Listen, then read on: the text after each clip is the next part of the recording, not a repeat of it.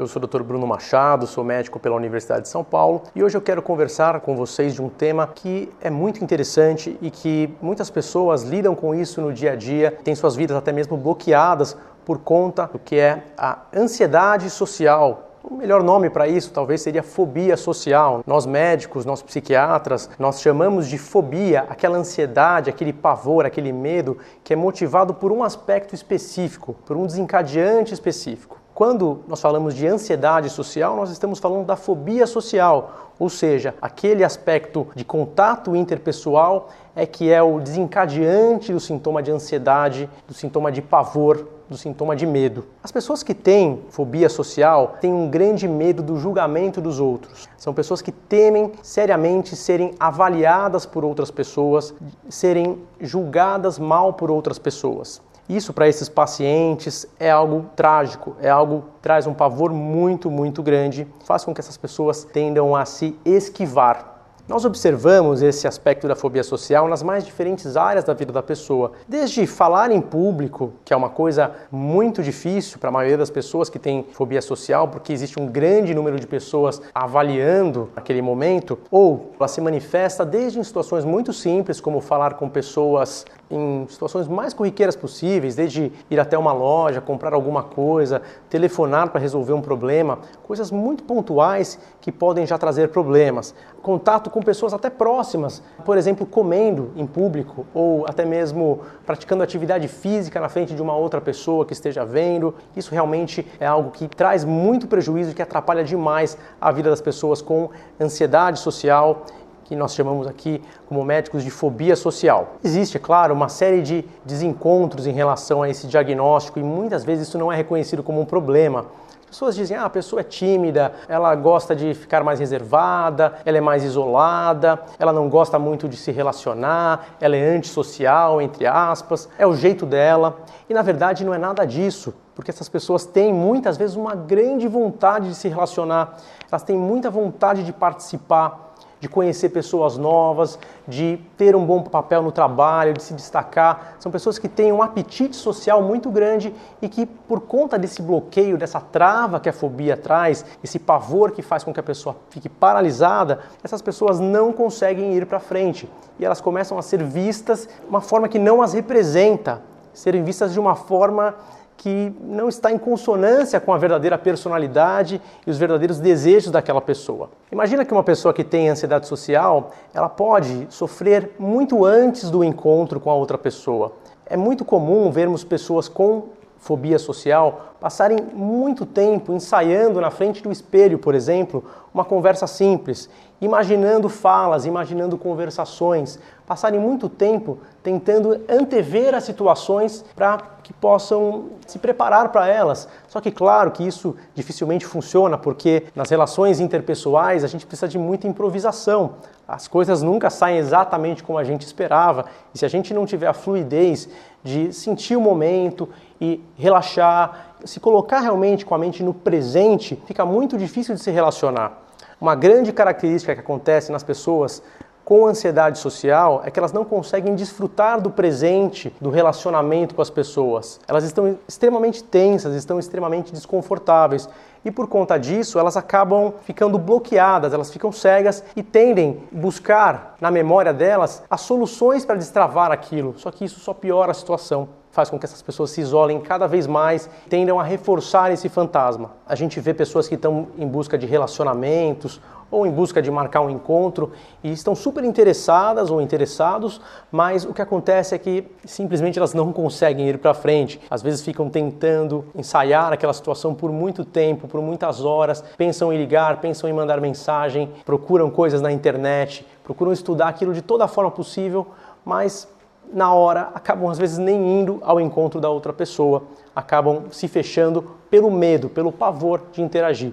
E o que o outro pensa dessa pessoa é que a pessoa está totalmente desinteressada, ou que a pessoa é arrogante, que a pessoa é metida, começa a enxergar a pessoa de uma outra forma, o que acaba sendo muito triste também, porque gera uma frustração imensa para essas pessoas que sofrem de fobia social, de ansiedade social. Uma grande, grande dificuldade que a gente vê pessoas que têm fobia social falarem com autoridades, falarem com pessoas que são importantes para elas. Uma pessoa que tem um cargo superior, um professor, uma pessoa que tem uma autoridade diante de uma situação, diante de um assunto, que saiba mais de alguma coisa.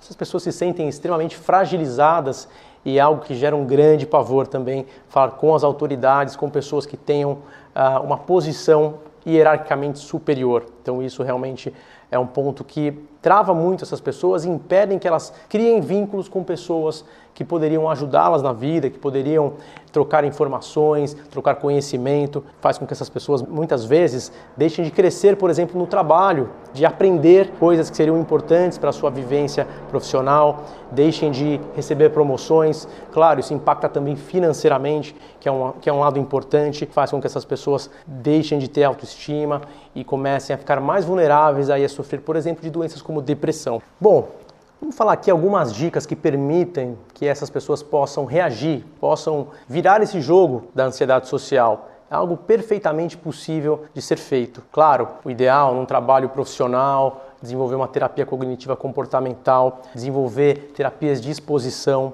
muitas vezes o papel do acompanhante terapêutico, que é uma pessoa que acompanha a pessoa diante desses desafios, pode ser super importante. Mas eu quero já começar dando algumas dicas para essas pessoas que estão aí em casa vendo a gente aqui no canal e que podem já aplicar esses conceitos, esses aspectos às suas vidas. Primeiramente, eu gostaria de ressaltar a importância de reconhecer isso como um problema. A gente precisa realmente entender que isso é um problema sério que precisa ser combatido. A gente precisa ter iniciativa para virar esse jogo. Se a gente quiser se enganar, achar que isso é uma coisa normal, achar que isso faz parte, a gente vai estar de alguma maneira favorecendo com que a doença seja perpetuada. É muito comum as pessoas criarem desculpas na própria mente. Ah, eu não fui falar com a pessoa. Ah, mas eu nem queria mesmo. Ah, mas não era bem o que eu estava disposto a fazer naquele dia. Eu tinha uma outra coisa para fazer também.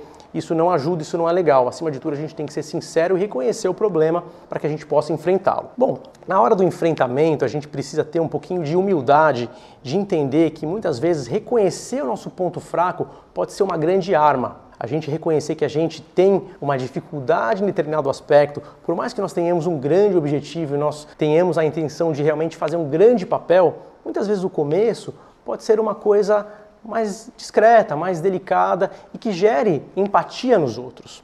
Então eu vou colocar um aspecto aqui que é super relevante, que é primeiro, falar do problema, não ter medo de falar que está tenso ou tensa, que está ansioso ou ansiosa e que aquilo gera expectativa. Explicar que a gente está tenso ou está tensa porque a gente valoriza, não porque a gente desvaloriza.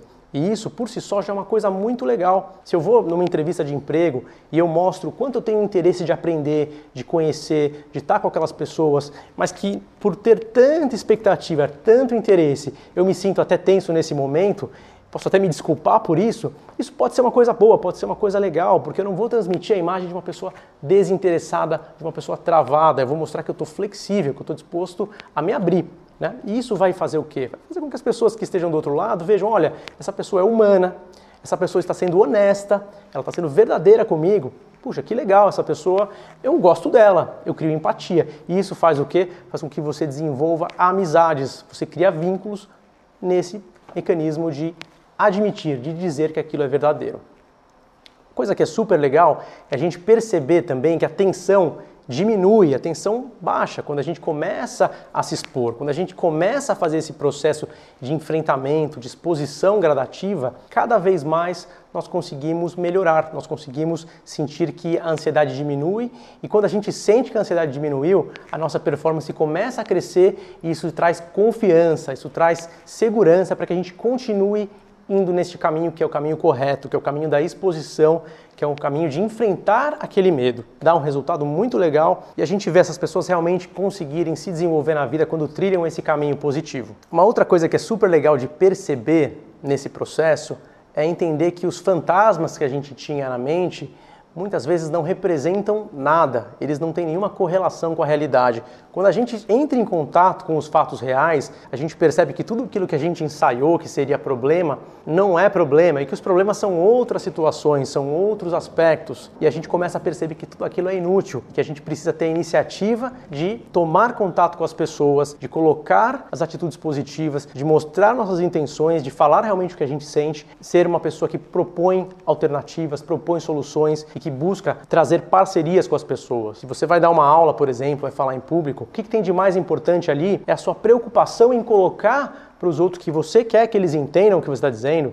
Se você vai falar de um assunto num seminário, numa entrevista, é mostrar que você está lá para auxiliar as outras pessoas. Então, essa possibilidade de colocar como uma parceria é uma coisa super legal e que a gente não pode abrir mão, porque isso faz a gente criar amizades com amizades, com pessoas que entendem a gente e que nos apoiam, a gente avança mais ainda e a gente se sente mais à vontade e menos tenso. Então, essas são algumas dicas que a gente poderia colocar para lidar com a fobia social. Existe uma coisa hoje moderna, uma coisa bacana também que tem sido já estudada, pesquisada, uma ferramenta para utilizar em treinamento para palestras, especificamente para falar em situações públicas. Quando você vai falar para um grande número de pessoas, muitas vezes isso é uma coisa inédita que traz muita atenção né? eventualmente até medicamentos são necessários para diminuir aquela adrenalina que faz a pessoa tremer, ficar com a mão trêmula, né? palpitação, sudorese. Então existem até alguns medicamentos que são utilizados nessas circunstâncias, mas eu queria dizer para vocês que existe uma coisa muito legal hoje,